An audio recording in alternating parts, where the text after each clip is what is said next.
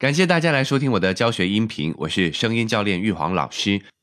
这一期的好声音魅力学要跟大家分享道歉时的正确姿势应该是怎么样子。与人相处难免会产生摩擦，毕竟每个人的背景习惯都不同，一样名扬百样人吧。长期相处下来没有产生冲突的，我还真没有见过。这个时候呢，该怎么去处理这种对立，就是一个人展现他的成熟度的时候了。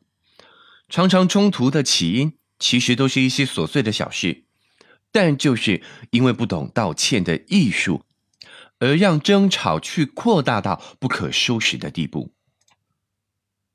很多人不愿意道歉的原因是觉得自己明明是对的，为什么要道歉呢？或是对道歉有错误的认知，认为道歉是一种呃弱者的表现。但事实是。弱者才会追求公平、争辩对错，而真正的强者呢，会想办法把问题解决。道歉啊，其实无关对错，更无强弱。成熟的人道歉是为了要解决问题，把冲突化解。人们最怕跟不会犯错的人说话了。懂得道歉的人，才能够真正的成为一个沟通高手。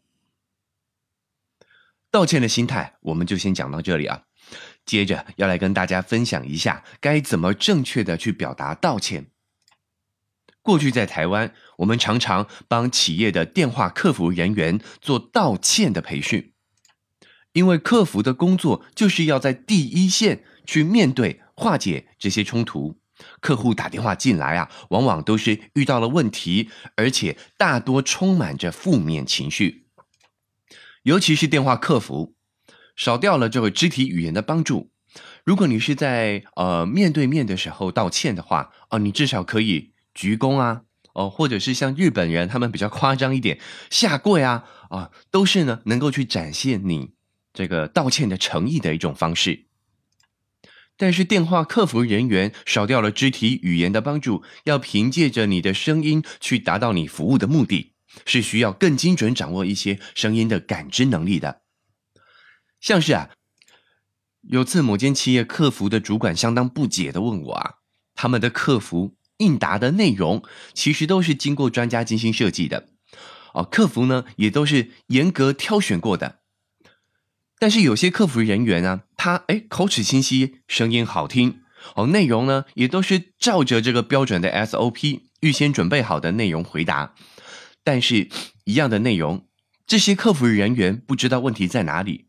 每次不但没有解决客户的问题，还会引起客户更加的生气。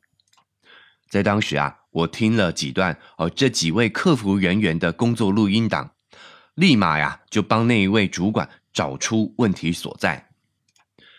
当时顾客的问题是他能不能够哦呃退换他已经购买的某项商品。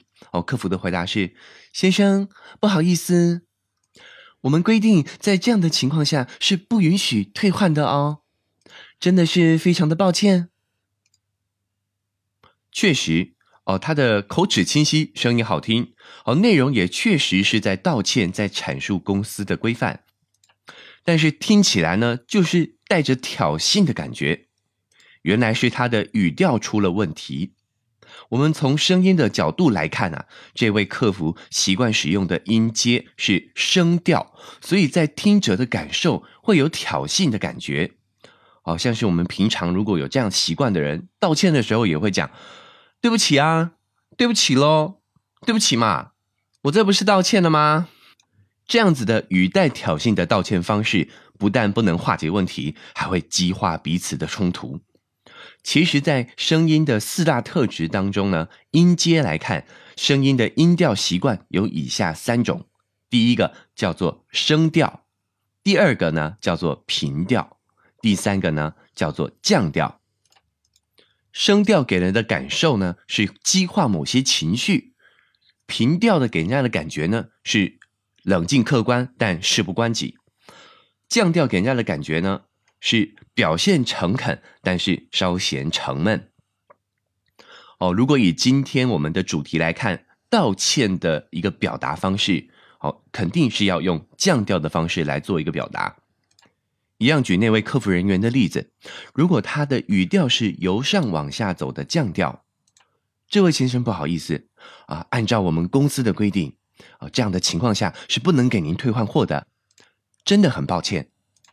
跟真的很抱歉，两者比较之下，相信是降调的道歉方式会让人更容易接受。今天跟大家分享的内容就是道歉的时候。语调要走降调，展现诚恳，尽量避免用升调的语气，啊，让人产生挑衅的感觉。如果大家平常呢，在对话在道歉的环节，时常让人无法接受，建议大家有机会真的可以把自己的声音录下来，看看你道歉的时候，听起来是给人家什么样的一种感觉呢？有的时候我们会发现。我们以为自己一直在表达的，别人其实完全没有接收到正确的讯息。以上就是今天的分享，提供给大家参考。如果大家觉得有收获的话呢，也非常欢迎大家持续关注及推广。谢谢大家的收听，再见。